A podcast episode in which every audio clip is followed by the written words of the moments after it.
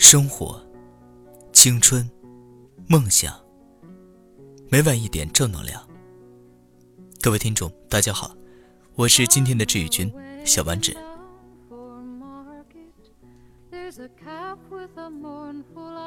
有一阵子，穷养男孩、富养女孩的讨论特别火，我就在我们辩论社的微信群里边申请讨论，结果一大波男生站在反方，他们认为这是我见过最理直气壮的性别歧视。这其中还有一个正在经历失恋的人，强烈要求给我打电话，让我对刚刚引起他悲愤回忆的行为负责任。可能是因为剧情太过悲伤了，我竟然放下手头繁忙的工作，专心乐呵。大概是取秦良恭俭让之意，他单名一个“公”字，所以大家经常开玩笑叫他老公。他果然不负众望，几乎一直单身，毕竟他肩负着国民老公的重任。前几天刚变成他前女友的那个女孩，叫小雪。老公跟小雪家境相似，都是小康。照理来说，不应该因为门不当户不对这样的理由而分手。可是男孩被穷养大，女孩被富养大，终究成长为不登对的人。老公的金钱观和小雪的南辕北辙。老公从小就被教育要省吃俭用。艰苦奋斗，小孩子不要虚荣攀比，不然对得起父母的培养吗？他从小就被父母关在屋子里，苦读数理化，你要好好学习，努力奋斗。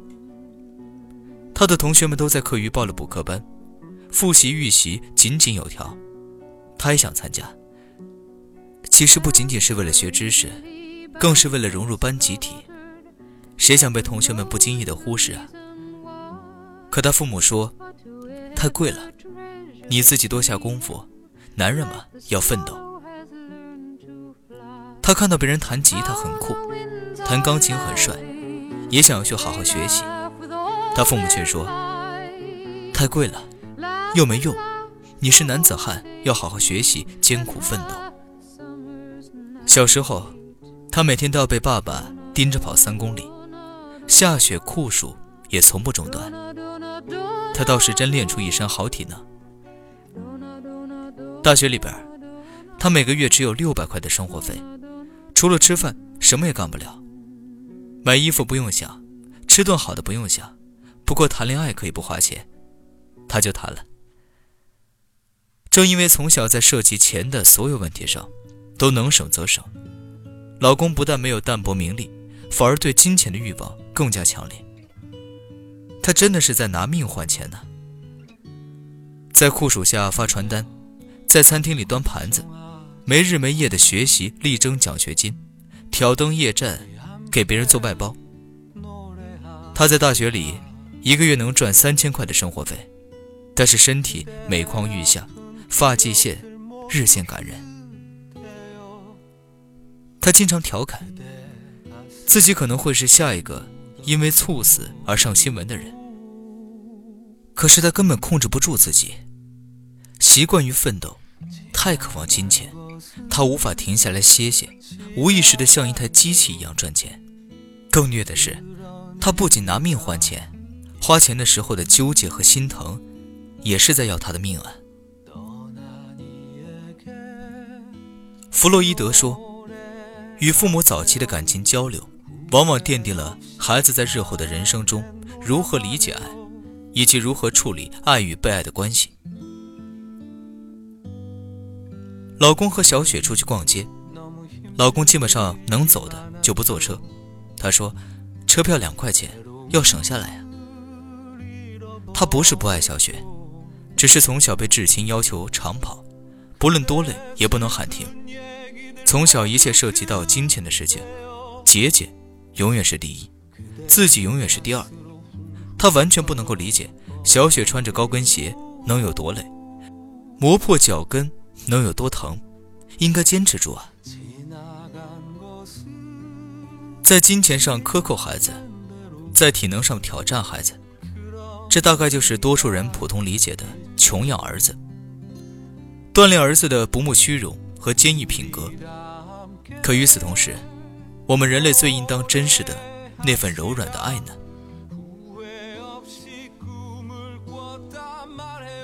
穷养的老公和富养的小雪，在眼界上也高下立判。老公从小就特省钱，他妈总跟街坊邻居夸他朴实上进。老实听话，可其实他不想每天只窝在家里边看教材。他说，他是被逼无奈的姐姐，毫无选择的老师。他说别人都能治个青春，而他的整个青春，除了五年模拟、三年高考，就是黄冈王后雄，除了会刷题，身无长物。而小雪呢，从小兴趣广泛，她父母总是支持她做想做的事情。姑娘，你喜欢啥就去做，我们都支持。没有无谓的顾虑，他可以一心一意地追寻自己的价值。他喜欢钢琴，父母就交了季度学费，大几千块，眼睛都不眨一下。他小学没毕业就过了八级。他喜欢绘画，父母就给他找全城最好的老师。他的画作蠢萌，惟妙惟肖，风格自成一派。他喜欢摄影，父母就给他买单反，工具只是初步的，之后还资助他玩遍国内。近几年，周围的国家也玩了个通透。他拍摄的照片在几个比赛里小露头角。他还爱臭美，父母给他买衣服和化妆品，都只看质量，少看价钱。当然，太贵的肯定买不起了。但这不属于抠门算计，而是量力而行。不吝啬，不挥霍，量入为出，这才是对金钱最理性的态度。莫泊桑在他众多的小说作品里都揭示着，很多人都不自觉地做了金钱的奴隶，为此磨灭了亲情、爱情以及友情，错过了更有价值的自己。更讽刺的是，他们完全意识不到，反而引以为荣。荀子曰：“君子性非异也。”善假于物也，而金钱就是最万能的工具。小雪钢琴弹得很棒，气质也被音乐熏陶得更加优雅，待人接物进退有度。她会摄影，会搭配，会化妆，本来就清秀的她，在照片中显得活脱脱的像个小明星。由于众多技能傍身，她混迹各类圈子，音乐圈。学霸圈、摄影圈、cos 圈，以及最近的网红圈，在人情往来上，小雪更是懂得，钱只是结果，丰富的人脉资源以及强强合作才是赚钱的道理。因为从小的经济自由，小雪不仅有各种古灵精怪的新奇点子，更有坐言起行的执行力。当年淘宝起步的时候，她就倒买倒卖。舍得下血本，刷单送礼物，赢得口碑，在一片蓝海中立足一隅。自媒体兴起之初，他就用自己的摄影作品和蠢萌漫画吸引了关注度，而且花钱找大 V 推广，迅速积累粉丝，抢占市场。当初只是因为好玩的他，现在已经可以偶尔做做推广，拍拍客照，每个月都是万元户了。不同于老公舍不得投资。总是用体力和时间换取金钱，小雪更倾向于用资源和资本赚钱，形成几何级增长的规模效应。在小雪的价值排序中，钱只是过程，是工具，而爱、时间以及生活品质才是最重要的。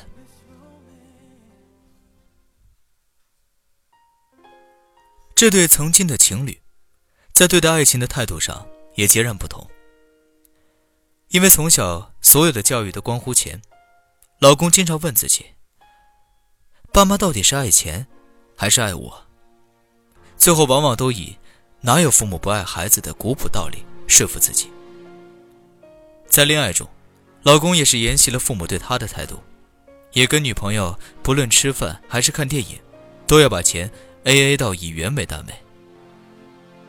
每逢过节，啊，不对，他们只在一起过了一个节日就分手了。那是小雪的生日。小雪说想去庆祝一下，吃顿好的，两百块的自助料理。可是老公肉疼啊，他说太贵了，并提议吃食堂。二十块钱能搞定的事情，有必要那么浪费吗？在一起的几个月里边，老公没有送过早餐零食，更没有送过花和礼物来表达爱意，更有甚者，小雪给自己买几百块钱的化妆品，他就要啰嗦好半天。说他铺张浪费不过日子，而小雪在他生日的时候送了他一台一千五百块的 Kindle，他却默默收下了。也许是童年时物质奇缺，纵然他已经长大成人，他却总是控制不住自己去占人便宜。他厌恶那样的小气市侩的自己。也许不是老公不够爱小雪，他只是沿用了父母爱他的方式。我们都是情侣了，我爱你，还用证明吗？可是情侣关系毕竟不同于血缘关系，没有行动，谁能明白你的心呢？父母不可能选择，但每个人都有权利选择一个对自己更好、更优秀的伴侣。有人会说，爱情的纯洁与金钱的俗气无关，但是爱情与一饭一书、旅行。娱乐、读书等等，所有美好的回忆，以及未来休戚相关。而这些，哪种不需要钱这个媒介呢？一如小雪的爱情观：我爱你，所以我想买来看你开心啊。也许很多人会说，富养的孩子不能吃苦，承受不了挫折。可是，很多苦。往往不是金钱上的匮乏以及身体上的折磨，而是面对困难时那种精神上的打击。打败这种磨难的，恰恰是富养的孩子，才具有那种淡泊结果的人文情怀，以及胸怀梦想的绝处逢生。所以，请不要在金钱和体力上故意为难孩子，甚至折磨孩子。男孩女孩都要富养。富在底气、事业和感情上。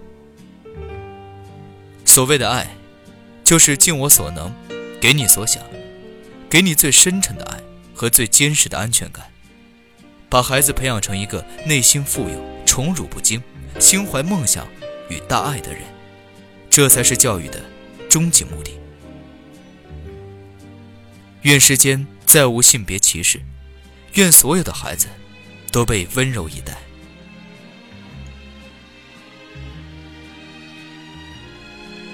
各位听众，感谢您的收听，大家晚安。